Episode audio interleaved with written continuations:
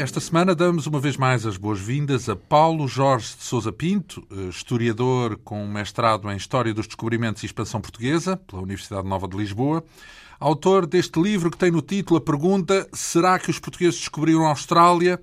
Ao todo, eh, na verdade, são 100 perguntas sobre factos, dúvidas e curiosidades dos descobrimentos. Eh, essas perguntas agregadas nesta edição da Esfera dos Livros, com pouco mais de 300 páginas. Ora, na semana passada percebemos, por exemplo, a forma inesperada como Pedro Álvares Cabral descobriu o Brasil, podemos dizer por acaso, quando ia a caminho, a caminho da Índia.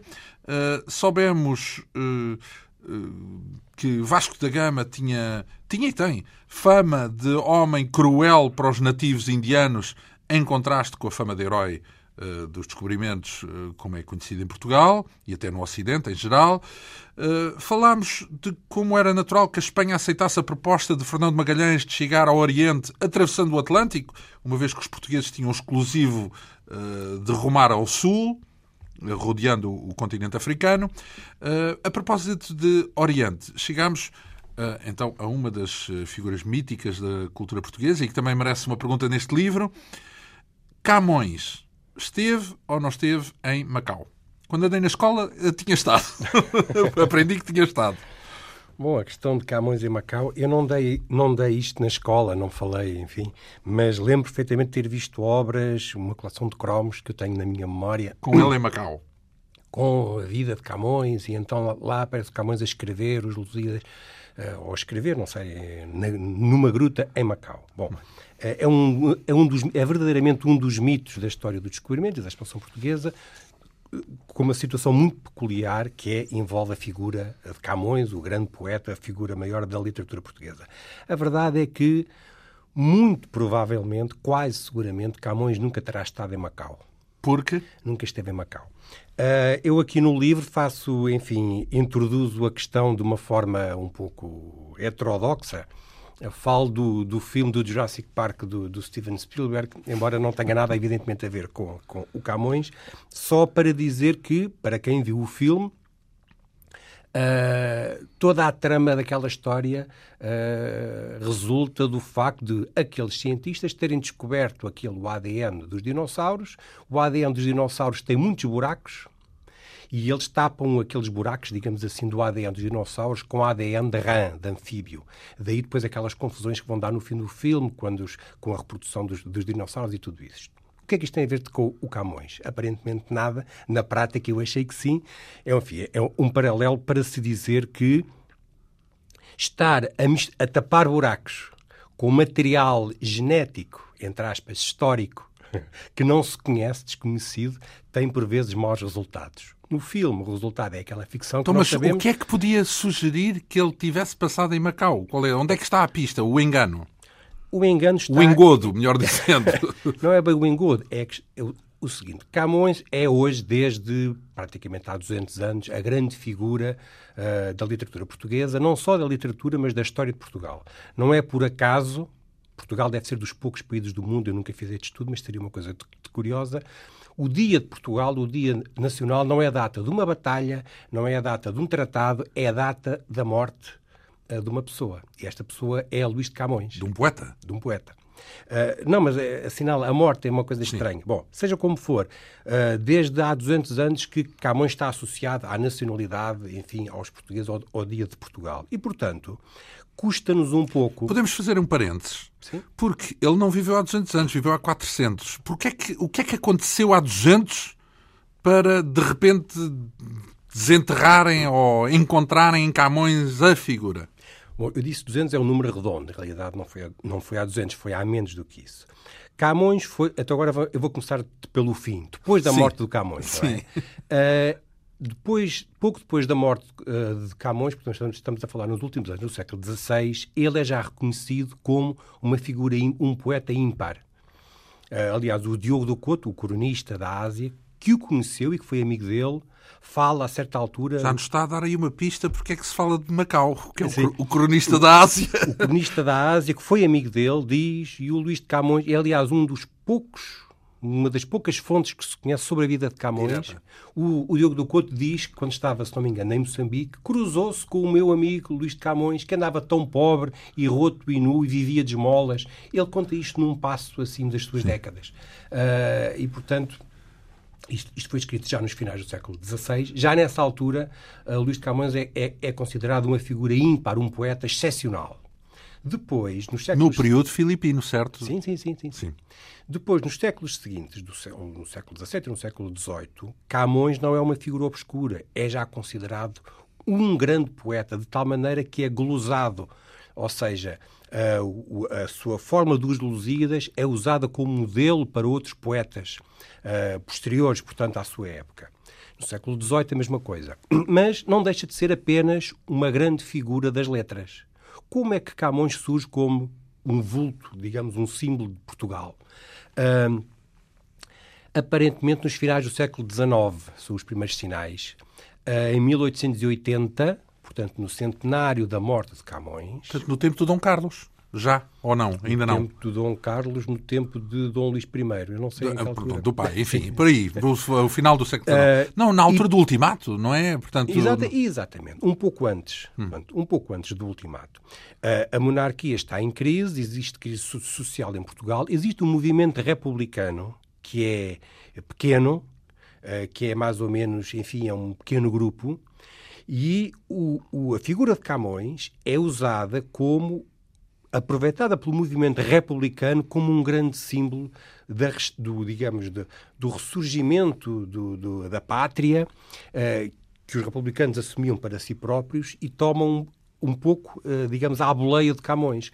Camões é eh, nessa altura, sobretudo um símbolo republicano e é usado pelos republicanos como um símbolo da pátria, do poeta, e depois tem todas as características do nosso imaginário épico, eh, épico não é? O homem que foi uh, incompreendido, enfim, uma história romântica, não é? Ah, foi um homem incompreendido, foi um homem que passou todo o tipo de dificuldades, absolutamente genial, uh, apaixonado. apaixonado, tudo isso. E depois morreu em 1580.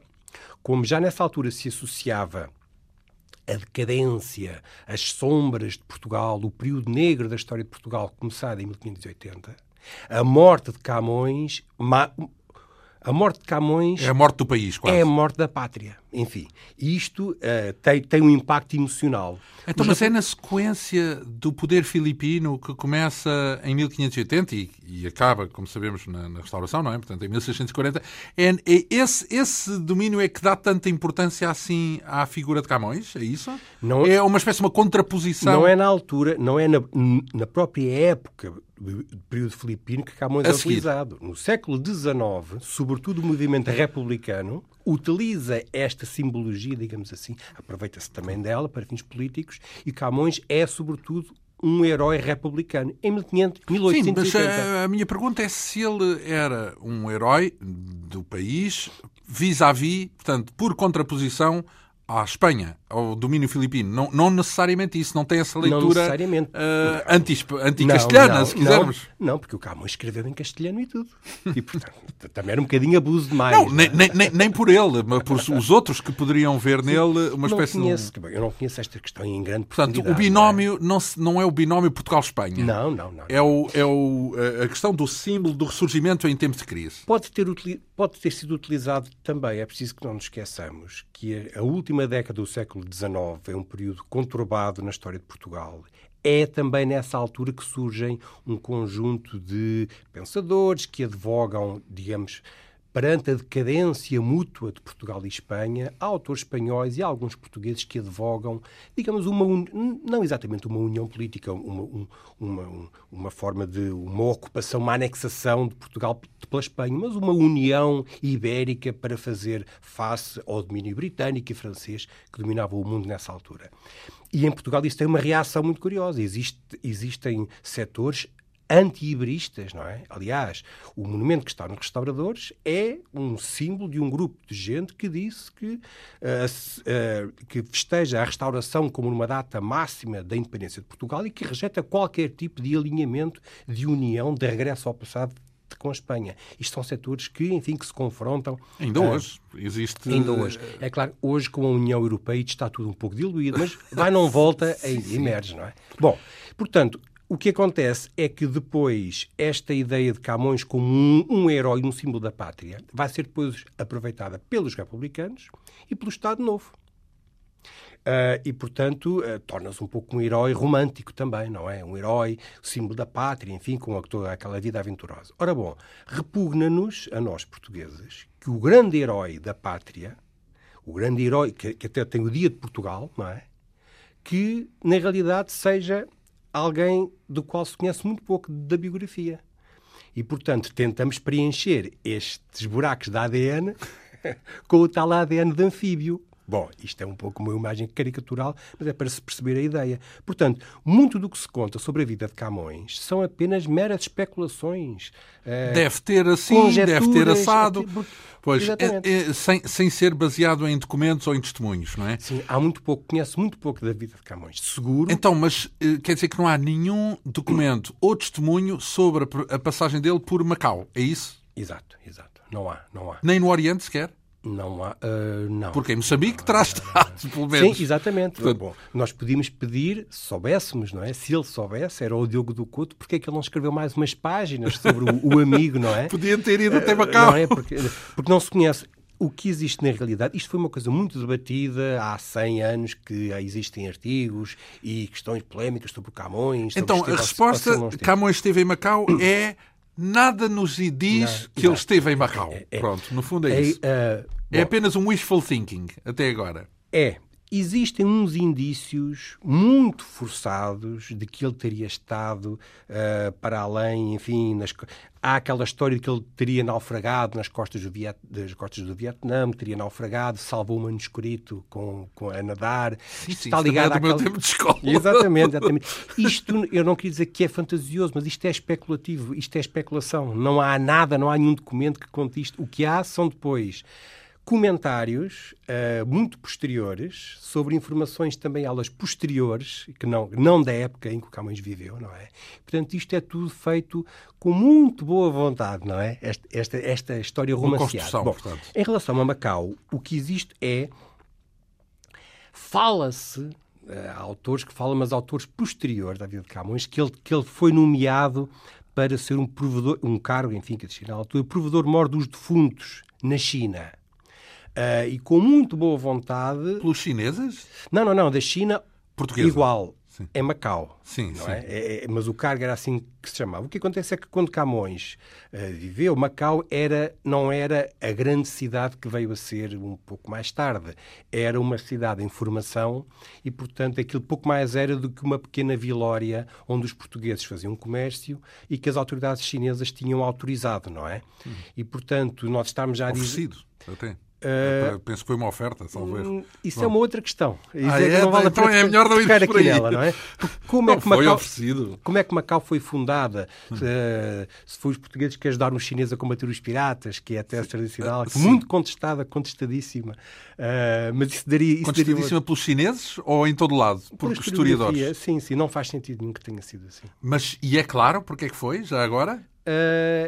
É claro, eh, é relativamente claro porque é que isso aconteceu. Seja Mas, como for, foi consensual entre a China e Portugal, não se tratou? Não foi entre China e Portugal. Então? Foi entre as autoridades de Cantão e os mercadores portugueses que andavam pela costa. Não foi nenhum tratado. Então, mas as autoridades de Cantão, Cantão não era China na altura? Era China, mas este tipo de autorização se se deixava que umas quantas dezenas. Não ia a Pequim. não, não ia a Pequim. Não ia à capital. Era tratada em Cantão. Localmente. E, portanto, era só a questão. Bom, mas isto envolve a questão: os portugueses tinham, foram expulsos das costas da China durante várias décadas e, digamos que a Fundação de Macau é, digamos, uma forma de conseguir controlar aqueles estrangeiros barbudos uh, agressivos, mas, ah, mas bons para, mercadores. Para, para, ficar num ponto Exato, só. Isso para... porque os portugueses eram mercadores, havia também uns quantos piratas e, portanto, a melhor forma de os controlar, isto do ponto de vista chinês, das autoridades de cantão, Era... a maneira de os controlar é, é deixá-los assentar ali que ali ao menos nós sabemos onde é que eles estão e o que é que eles andam a fazer. Manda-se lá um funcionário, mete-se os navios, controla-se o que é que eles trazem e o que é que eles não trazem, e ao menos é uma forma de conseguir mantê-los debaixo do olho. Voltando a Macau. Sim. A questão da presença de, Camões em Macau é mais do que duvidosa. E ainda mais é a questão da Gruta de Macau. Então... Da Gruta de Camões, perdão, que existe em Macau. Eu, quando lá fui, fui, eh, tive muita curiosidade em saber a famosa gruta Camões. Então, mas se existe uma versão de que ele esteve em Macau, é normal que haja lá alguma coisa. Não há, não há, há um jardim que tem três pedras, parece um dolma, não é? Duas pedras lá e uma em cima. Chamam aquilo a Gruta de Camões. Está cheio de placas da Associação dos Escritores, da Associação dos Professores, de placas com 10, 20, não há 50, professores de história anos. Exato, incluídas? Sim, sim, sim. Portanto, Historiadores é... também? Historiadores, não vi lá nada. Pronto. Mas, ou seja, qualquer... Percebe-se que é um local importantíssimo para a ligação Portugal-Macau.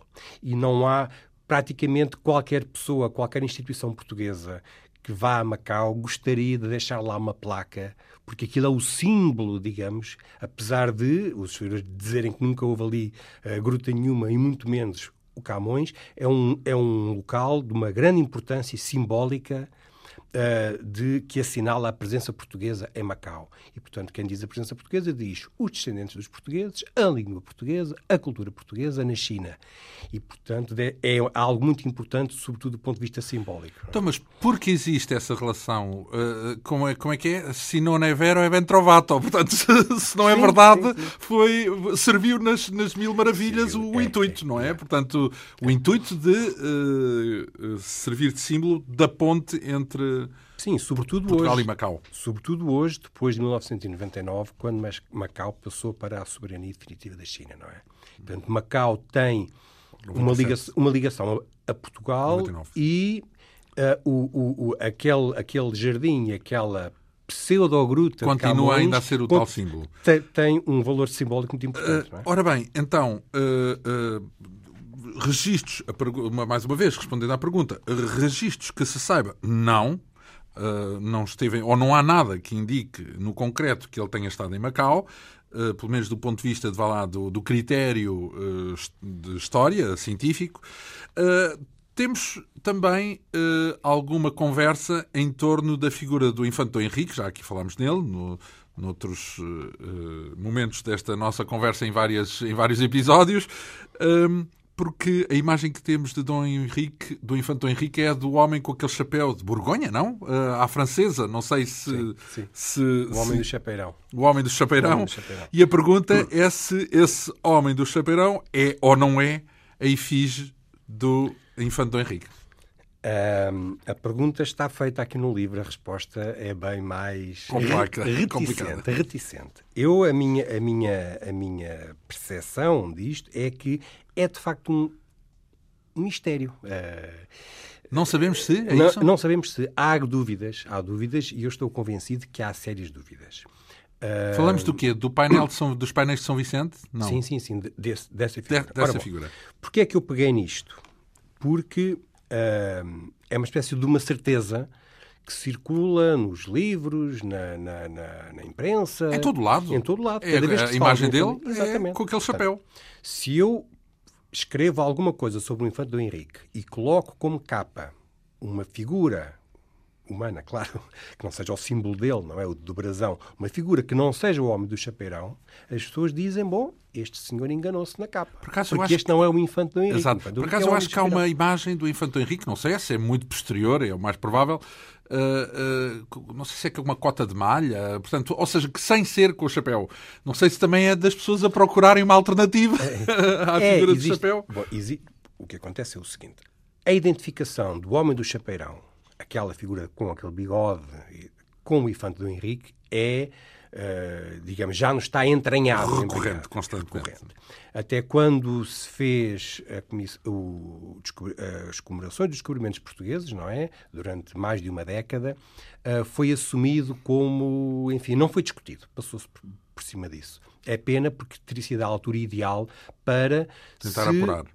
Colocar as cartas todas na mesa, ver o que é que há a favor, o que é que há contra, quais são as dúvidas, se as dúvidas são, são pertinentes, se são válidas então, ou Mas antes não. de mais, eh, não se trata de uma figura, eh, eh, como é que se diz, incógnita na altura. Ele teve imensa importância no seu tempo também.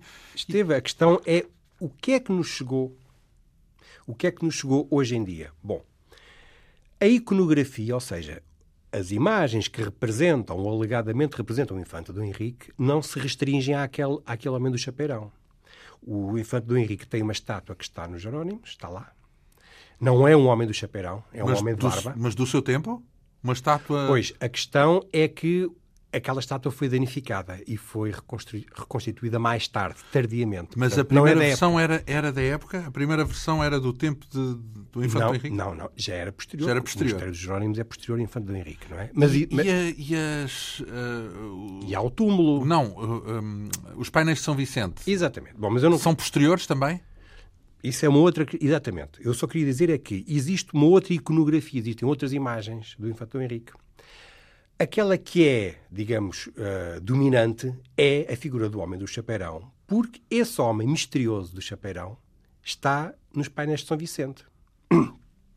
Bom, os painéis de São Vicente são um outro mistério, que, sobre o qual existem várias teses. Sim, Quando é que foi feito? Dava um ou mais do que um filme. Exato. Foi ou não foi o Nuno Gonçalves que o fez? Qual foi a data e qual é o que significam, qual é a identificação de cada uma daquelas figuras. Se aquilo é, o, é, o, é, o, é um santo mártir, se não é. Para não falar do, da assinatura na bota do menino, Ora bem. E, e, Ora também bem. criou Exatamente. muita polémica. Pronto, exatamente. Isso é uma questão já recente. Recentemente, parece ter-se provado, e eu aceito que sim, de que, de facto,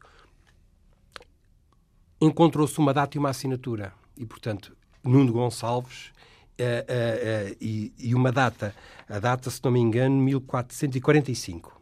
Isto é um ponto de partida essencial, porque durante muito tempo dizia-se que era 1470. Ora, bom, aquilo ter sido pintado em 1445 ou 1470 é fundamental, porque aquelas pessoas que ali estão teriam uma idade em 45, teriam outra idade em 1470. Resta saber se quem pintou em 45 ou em 70 fez um retrato, digamos, ao natural, como a pessoa tinha a cara na altura, se se baseou em retratos que já existiam. Isto são, isto são tudo interrogações e dúvidas. Como é que isto nos leva ao Infante do Henrique? Ou seja, o que eu queria dizer agora era: não existe nenhuma setinha no, nos painéis a dizerem, a dizer este é o Infante do Henrique. Sim. Não é? Portanto, aquele é Infante do Henrique, como poderia ser outra pessoa qualquer.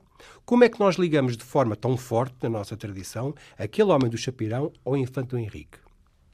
É o único caso, aliás, de todas aquelas figuras. É que existe um manuscrito que tem pedaços da crónica dos feitos da Guiné, do Gomes e Andes de Zurara, que é, digamos, uma biografia laudatória do Infante do Henrique, que está na biblioteca, que está em Paris, e esse manuscrito tem, digamos, na, quase que na sua capa, uma iluminura que não, está, não, não diz este é o infante do Henrique. Ah, sim, mas, mas, o livro mas, é sobre o infante. Exato. Tem o brasão do infante do Henrique e a sigla do infante do Henrique e tem o homem do chapeirão. Bom, mas não diz é o infante do Henrique. Mas e aquele Bom, chapéu uh, uh, era uh, típico de alguma. É, é, é, de, é de França, é de Borgonha? De facto, é o quê? Aquilo, não porque conheço... aquilo também há isso, não é? O que peça é aquela é, e porque é que está na cabeça de um Nós os, os, os, painéis, não é? Digo, os painéis é consensualmente considerado como um, um retrato da sociedade portuguesa, não é? E sabe-se que estão ali as figuras da corte, estão ali as figuras mais importantes do reino, estão ali pescadores, estão ali oh, escudeiros, estão ali, está ali a sociedade portuguesa. Há um homem, apenas um, daquelas figuras tão importantes, reis ou infantes ou príncipes, que estão ali representados. Nós não sabemos é quais ainda, não é? Mas percebe-se que aquilo é a elite então, da corte portuguesa. Sabe-se que um Só deles... um é que usa aquele chapéu. Sim, exato. Não é? Exato, justamente. Uh, depois, o, enfim, os historiadores, de, enfim, os especialistas nesta questão do vestuário, dizem que aquilo é de facto um chapéu, enfim, chamado a burguinhês, uh, que é o, foi usado nas cortes europeias. Depois há quem diga que foi e usado. depois há um nexo entre essa cultura um e, e, o Infante Henrique? Ele teve alguma coisa a ver com. Pois, Borgonha? a questão é, não. Uh, pois, a questão é porque é que aquilo, aquilo é uma moda, tanto quanto eu, eu consegui perceber, fazia falta um estudo profundo sobre as vestimentas, o vestuário da corte portuguesa no século XV. Porque o facto de se usar, digamos, entre aspas, esta moda na corte uh, de uma cidade italiana ou numa corte de, de Borgonha ou, ou na corte francesa durante um determinado período, não significa que se usasse cá. Então, e, portanto, e podia passar pela cabeça de um pintor de género, deixa-me cá pôr aqui um chapéu, um chapéu uh, francês na cabeça de, não é do infante. De, não é de excluir, mas é pouco provável. É pouco, Portanto, provavelmente é provável. era mesmo um uh, vestuário usado por aquela por aquela pessoa. que lá está. Bom, como é que esta personagem, tradicionalmente então, existe aquele cunho tão forte de associar o infante Dom Henrique? Devido à tal iluminura, ao tal manuscrito que está em Paris, não, onde, antes, onde e, o homem e, e não é só isso, é que o homem do chapéu nas, nos painéis de São Vicente está num lugar de destaque. Teria que ser sempre uma figura importante, sim, não sim, é? Sim, não podia ser um, um dos pescadores com, com aquele. Claro, com certeza. Portanto, não, não, tem, e, há de ser uma central. figura régia, Exato. ou lá perto, não ou é? Lá perto. Bom, o tal manuscrito de Paris então, não diz. E, não diz... Já agora, e se não fosse o do Infante Henrique? Há alguma especulação ah. sobre a alternativa? Ah. Não sendo o Infante Henrique, então era quem? Ah, ah. Eu já lhe digo. Está bem, muito bem. Portanto, no, no, tal manuscrito de Paris não há nada que diga ali. Atenção, como está no retrato da capa, eh, uma coisa deste tipo. Não há nada no texto que diga que aquele retrato Sim, que está ali é o Infante Mas digamos Henrique. que sendo uma biografia Bom, do Infante Henrique... Não é uma biografia, é a crónica dos feitos da Guiné de Zurara, que, conta a exploração da costa africana. É a grande fonte que nós temos para os descobrimentos henriquinos. Nós achamos como natural que fosse a cara do infante do Henrique. Então, e a alternativa? Se não, for, se não for o, o infante do Henrique, era o quê? O que acontece? Era quem? Há autores, e há alguns, eu li algumas das obras, e um deles na década de 80, faz sentido as dúvidas de que ele lança. É? Eu não quero dizer que ele tem razão e ele destruiu a tese tradicional, que era o já falecido Dagoberto Marco, pai do Nuno Markle, que todos nós conhecemos, não é? Eh, é um homem de história da arte e a tese dele tem alguma consistência, faz algum sentido. Que é? Que é, aquele, de facto, algumas dúvidas sobre aquela iluminura. E aquela iluminura tem algumas incorreções no próprio brasão, pseudo-brasão do Infante do Henrique, que levam a pensar que aquilo foi ali metido posteriormente. Ou seja, que aquela gravura que tem aquela, aquela figura do chapeirão, é já posterior, foi uma cópia, enfim, de um outro retrato, e foi metido ali numa altura em que se achava que isto, de certeza, que é o infante do Henrique, mas que na realidade poderá não ser. O que é que ele diz? E isto é apenas a tese dele, não é? De que depois, ele faz um estudo da iconografia, de, de, de, dos painéis, dos símbolos da Ordem de Cristo que estão nos painéis e que não estão. Então, o que é que ele diz? E para, e para resumir, que a figura do homem do chapeirão, ah, depois só mais um dado. A descrição dos cronistas, o Zurara descreve, uh, descreve a cara do infante Henrique. Não, não bate de facto muito certo, porque ele diz que é um homem vigoroso, com o cabelo um tanto levantado, e aquele homem do chapeirão tem um olhar mortício e apagado. Há outros que dizem, bom, bom, mas é porque ele já estava velho. bom, Tudo é possível. Exatamente. Bom, só para dizer que o Dagoberto Marco, enfim, e outros autores dizem que este infante do Henrique não é o homem do chapeirão. O homem do chapeirão, possivelmente, é o, rei, é o seu irmão, o rei Dom Duarte. O tal então, que mas o... é que no, no, nos painéis de São Vicente não há uma figura com uma coroada? Com uma coro... Ai, não, é o, é o próprio São Vicente. Esse é o próprio São Vicente. É o próprio que São alguns Vicente. dizem que não é São Vicente, mas é um infante santo que tinha ficado em Tanger. Mas isso, enfim, é uma outra história. Eu estou, estou só a dar esta visão alternativa, não é? Que diz, o tal homem, o rei Dom Duarte, Uh, como diz o cronista, de olhos moles e pouca barba, que é assim que o descreve, não é? E que Ali, bate mais certo. que era, aliás, com... um homem abatido uh, devido à, à, captura do irmão, o Infante Santo, em, em, em Marrocos, não é? Que morreu precocemente e tudo isso. E que, bom, então nesse caso, onde é que está o Infante do Henrique? Diz este autor, o Infante do Henrique é um dos cavaleiros no painel dos cavaleiros, o que está ajoelhado com um rosto mais vigoroso e com posição com as mãos é o, é o infante Dom Henrique. Ele depois faz uma comparação iconográfica com o túmulo do infante Dom Henrique e com uma série de e sinais. o túmulo ainda é o original? O túmulo é o original portanto, é, é da e, época, portanto, portanto, tem... Há dúvidas porque os franceses, quando andaram por cá, danificaram uma série de coisas e, portanto, enfim, a questão, como se pode ver por este resumo, é complexa. O que eu quis colocar aqui no, na, nesta, nestas três páginas não foi dizer, atenção, é não, não é? é o homem do chapeirão, atenção, o homem do chapeirão é outro. Quis só apenas lançar as dúvidas para que as pessoas não Às tenham... vezes as certezas não deviam ser tantas Exatamente. certezas, deviam a pessoa, ser quando vê mais aquilo, cuidadosas. Quando a pessoa vê o Homem do Chapeirão, diz logo, ah, é o Infante do Henrique. Só dizer, cuidado, porque há dúvidas. Bom, deixe-me só acrescentar uma coisa. Posteriormente a ter escrito este livro, e eu nestas três páginas digo com algum vigor, bom e tal, existem grandes dúvidas, grandes e tal. Já depois de ter escrito o livro, recebi, troquei vários mails com um dos autores de, de, uma das obras que aqui aparece citada, que é um especialista nestas matérias. Uh, e ele defende que o Homem do Chapeirão é o Infante do Henrique. E manda-me uma série de, de, de textos, manda-me uma série, uns, uns, pequenos pedaços de texto, uns artigos, portanto, de, de investigação recente, onde ele diz, bom e tal, eu sou levado a crer de que é o, verdadeiramente o Infante Henrique, porque bate certo com isto, com isto e com aquilo. E eu, claramente, fiquei-lhe muito agradecido pelos, pelos, pelos, seus dados, embora os, embora os dados contradigam um bocado este tom crítico que eu ponho aqui. E, portanto, isto são tudo apenas formas de se lançar o debate e a discussão sobre isto. E tentar atualizar, não, não fechar o assunto assim às, às, à primeira. Uh, bem, é uma pergunta, tem a sorte de ser uma pergunta e, portanto, sendo uma pergunta, não é uma afirmação. Claro, e, portanto, claro, claro, assim sim, fica sim. em forma de pergunta. E o Colombo? Uh, também uh, há retratos, não usava chapeirão, usava chapeirão. não, mas é que há quem diga que ele era português. Que Ah. Cristóvão Colombo. Isso podia mudar um bocadinho da nossa história, ligava-nos um bocadinho mais ao continente americano. Uh, sim, Uh, nós- há é, filmes até a, a defender essa genealogia portuguesa. Com... há filmes, não. Há um filme realizado pelo Manuel de Oliveira ficou, digamos, muito impressionado, muito deslumbrado com esta tese e com a ideia do Colombo português e, sobretudo, com um homem falecido há relativamente pouco tempo, um médico português, Manuel Luciano da Silva, eh, que, para além de outras ideias que eu acho especulativas, para não dizer disparatadas, sobre as figuras e sobre a expansão portuguesa. A Pedra Dayton, que iremos de, de falar, espero eu, em breve, eh, é também um grande defensor do Colombo português. Ah, no livro são três páginas de resposta e, portanto, eu não, não estou a desmontar os argumentos, porque eu podia escrever vários, eu ou qualquer pessoa, vários livros acerca desta questão, que, aliás, é uma velha questão que já fez correr muita tinta. Eu quis, eu quis apenas, em três páginas, sumariar que verdade há nestas alegações, enquadrá-las. não E é? qual é então. A verdade é que, na realidade, nada ah, não me repugna, e penso que é um historiador não repugna que o Colombo que tenha sido português.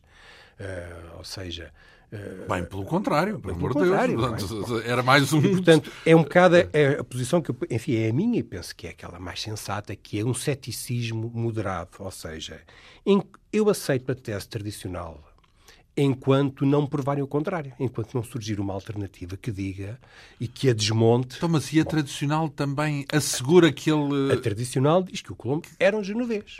Sim, mas essa pode ser a tal tradição da gruta do Camões, não é? Uh, Não, qual qual, não, qual a- é o a- fundamento? A, sustentação existem documentos, claro, existem documentos que falam. A questão é que a questão gira em torno disto. E estão as dúvidas, digamos que muitos O especuladores. que é que se sabe? Pronto. A questão é que Colombo era um homem obscuro.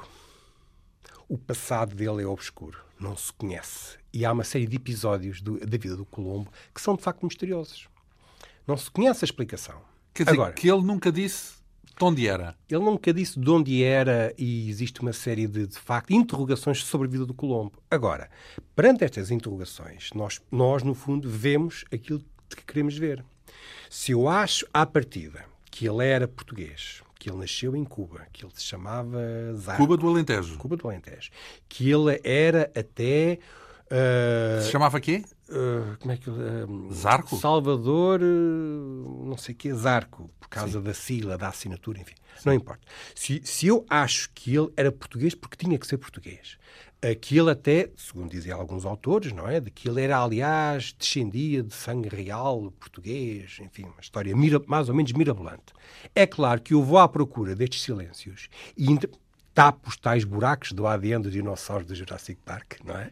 Eu tapo os buracos com o ADN que, que me interessam. Ou seja, vou então interpretar estes silêncios segundo uma série de mistérios. Porquê é que não se conhece? Ah, porque ele ocultou, porque ele estava feito com o Dom João II, era preciso uh, apagar os seus rastros em como ele tinha, uh, como ele era isto, então tinha sido português, porque ele no fundo era um agente ao serviço. Bom, é é que chama história... fazer a história da, de frente para trás. É, Ou seja, é tentar ter uma tese e depois com essa tese tentar desdobrá-la para trás, para e, portanto, a história. Exatamente, e interpretar tudo isso segundo as nossas próprias preocupações, os nossos próprios preconceitos, evidentemente. É dizer, bom, não, espera aí, ele afastou os espanhóis ele meteu os espanhóis lá numa terra mais ou menos distante, só com índios e sem endereço nenhum.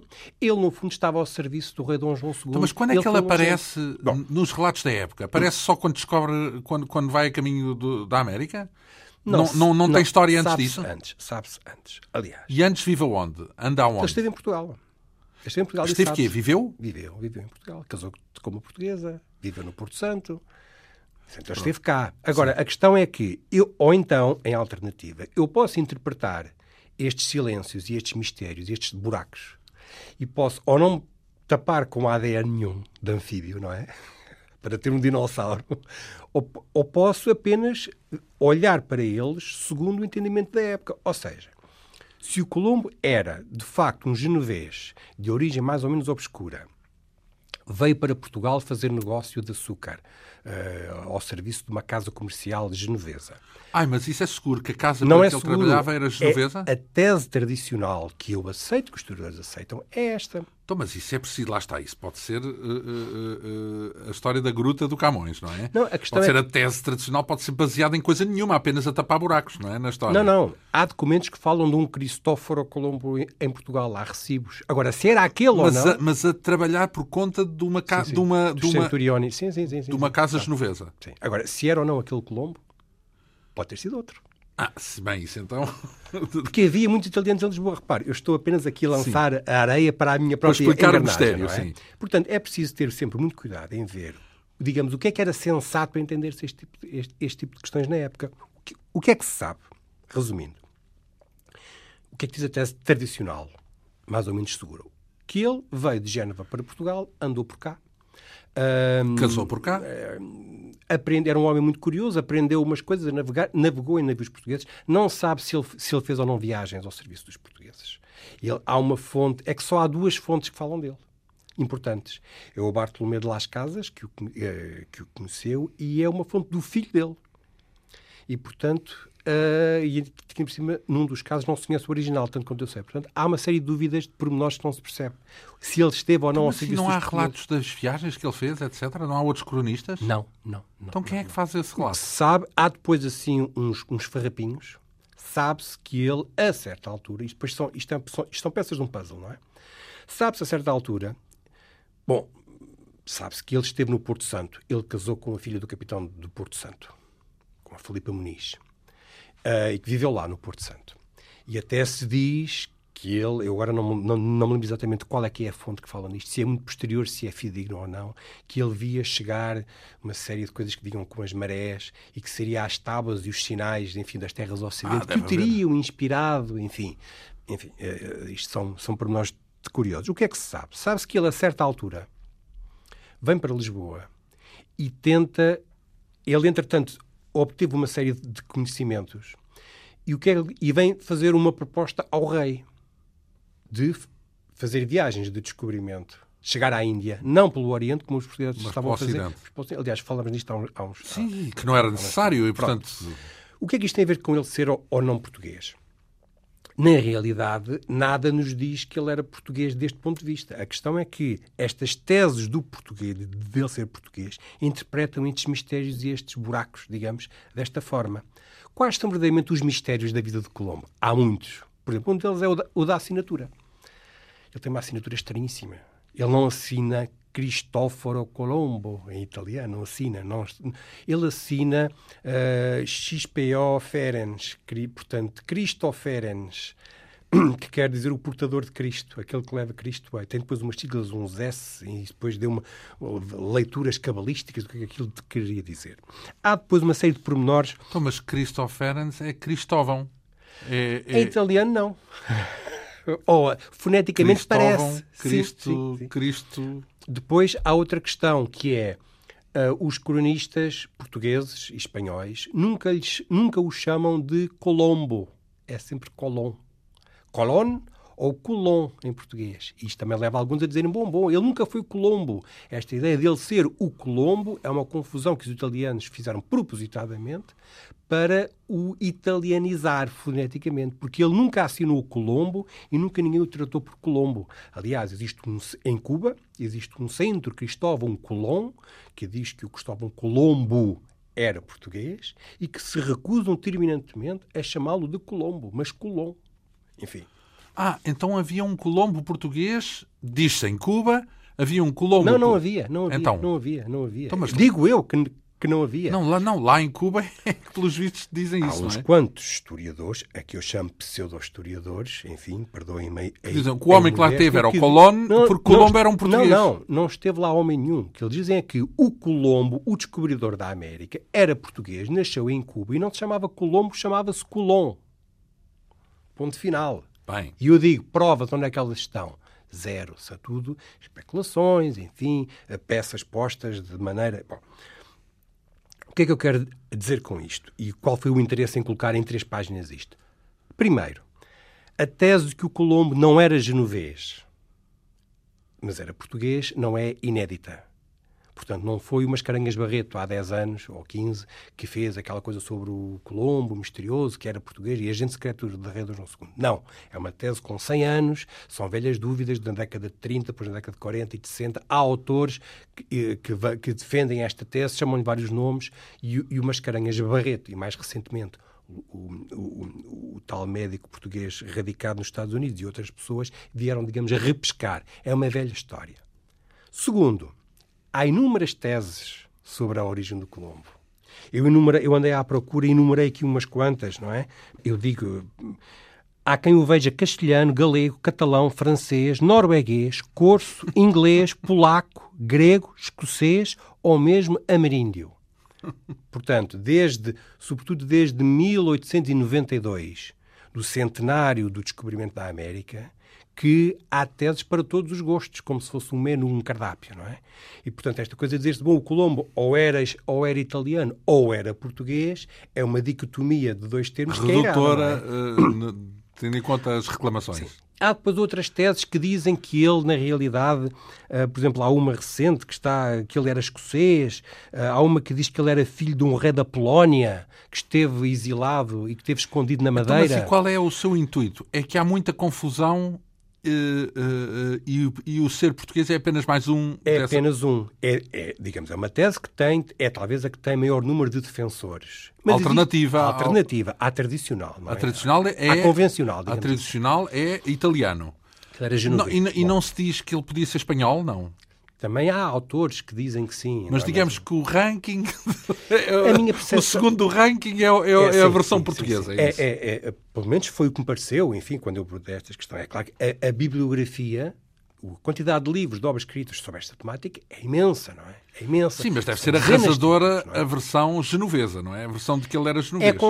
É, consagrada pela historiografia e a minha posição, a minha, enfim, e dos especialistas, é, é enquanto não houver provas concludentes, esta continua a ser a tese, digamos, mais, mais verosímil. Agora, deixe só dizer que, do ponto de vista português, tudo isto conheceu, a tese do Colombo português, conheceu algum empolamento devido ao romance do José Rodrigues dos Santos e devido ao filme do Manuel de Oliveira. Então, mas isso é tudo muito recente. É tudo muito recente. Mas esta tese também conheceu um novo ressurgimento, um novo. Com essa. Agora, uh, agora mais, mais recentemente, deixe-me só dizer um, um, argumento, aquele argumento do bom senso e da sensatez. Uh, enfim, a questão é: por que não? Porquê é que o Colombo não havia de ser italiano? se todos os cronistas da época, o Rui de Pina, o João de Barros e outros espanhóis dizem que ele era italiano, Bem, pode haver equívocos. Pode e, haver e já houve outros equívocos. é possível que houvesse uma única fonte original que dissesse que ele era italiano e depois os outros todos tivessem ido Exato. atrás. Nomeadamente. Mas isso também tem, ser, tem que ser provado, porque senão nós temos que desconfiar de todos os cronistas que escreverão sobre tudo. É? Bem, o- o- eh, os casos que ficam um pouco nessa, nessa tal eh, na névoa de mistério, que provavelmente nunca serão total e cabalmente esclarecidos, não é? A não ser que apareça aí um documento com uma fotografia da época, uma fotografia, estou a fazer ironia, Não, e- e um- depois também- uma imagem digital do, do Cristóvão Colombo no seu tempo, não é? Portanto, Não, e depois também é preciso dizer o seguinte: é, é uma figura, digamos, hipervalorizada.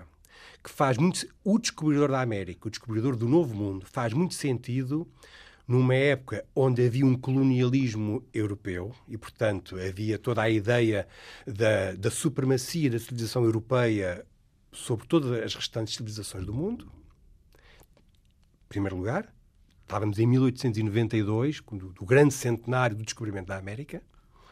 E é preciso não esquecermos que ele descobriu, digamos assim, o continente americano, que é apenas a maior potência mundial hegemónica em termos culturais, em termos económicos, na atualidade, que são os Estados Unidos da América.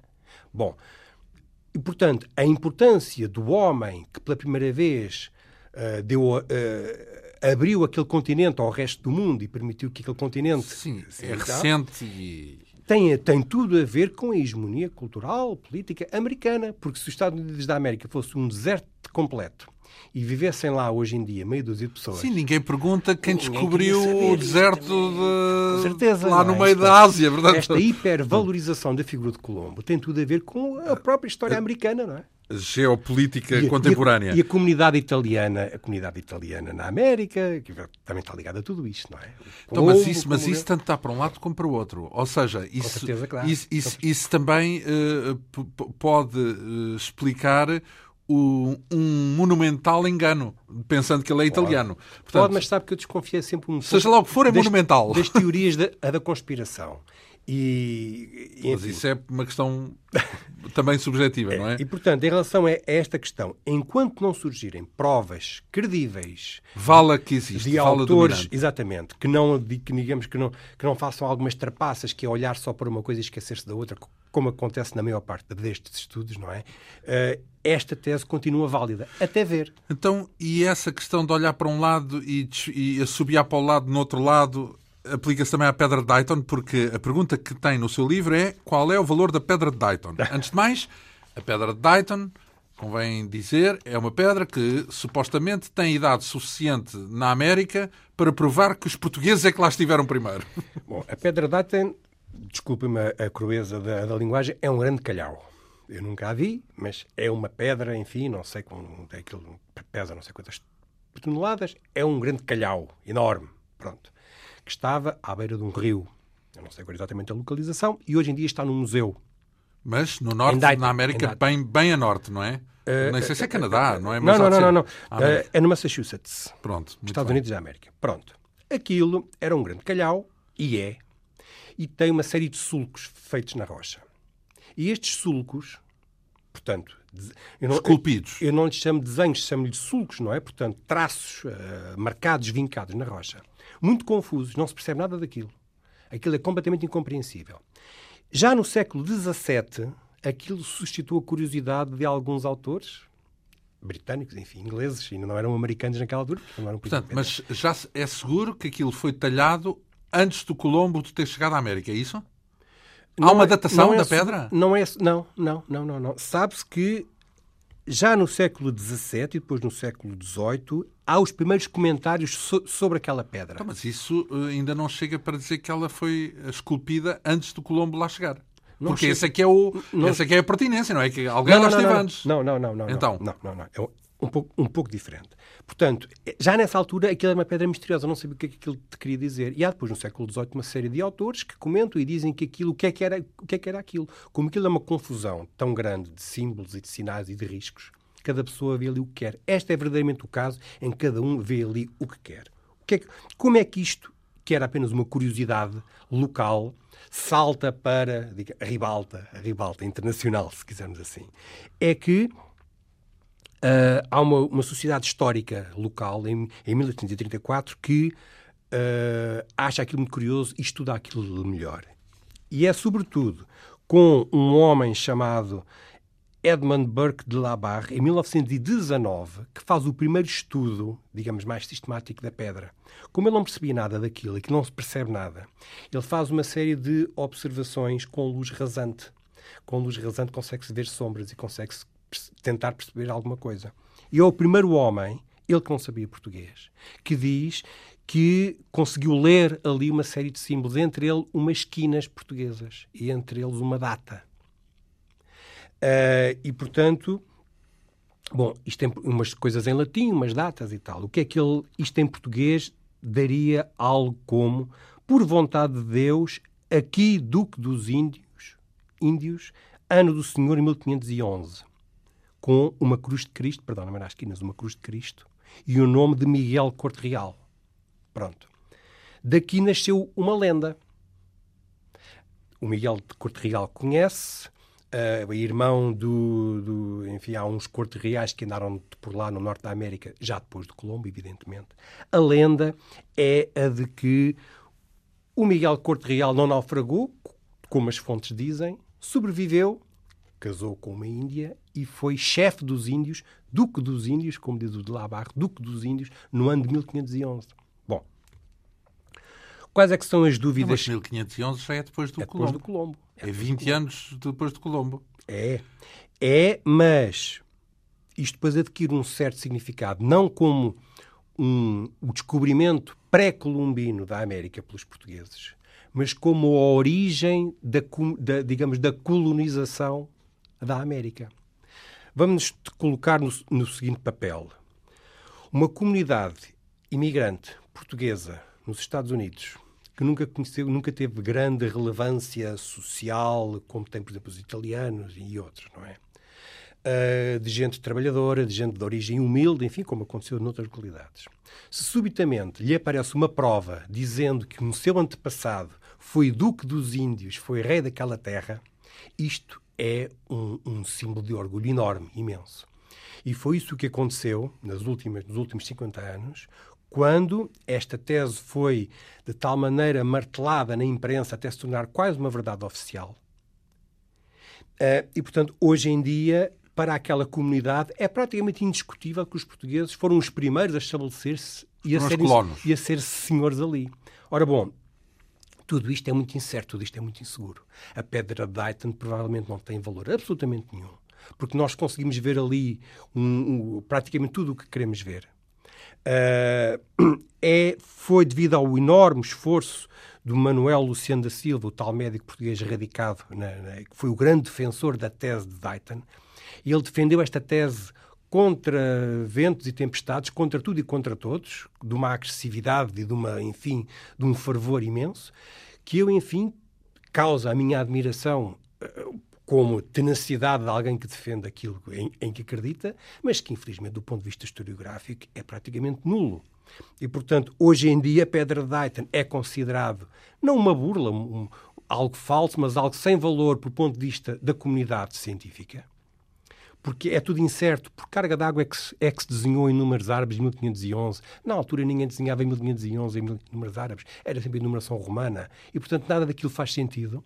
Uh, esta tese não, quer dizer, podemos encontrar um sentido. Agora vamos aqui, exercitamos e arranjamos um sentido. É, é. portanto, lá está. E, portanto, agora, é, muito, é um dos casos que eu encontrei, digamos, quase chocante, que é como é que uma crença tão arraigada de uma comunidade e de certos setores contrasta tão vivamente com a verdade histórica aceita pelos historiadores. Então, mas isso eu acho é que deve haver carradas de exemplos ao longo da história onde, isso, onde é, é assim. Muito, este é muito evidente. E, infelizmente, infelizmente, isto não faz só parte de um certo imaginário popular e de uma comunidade portuguesa.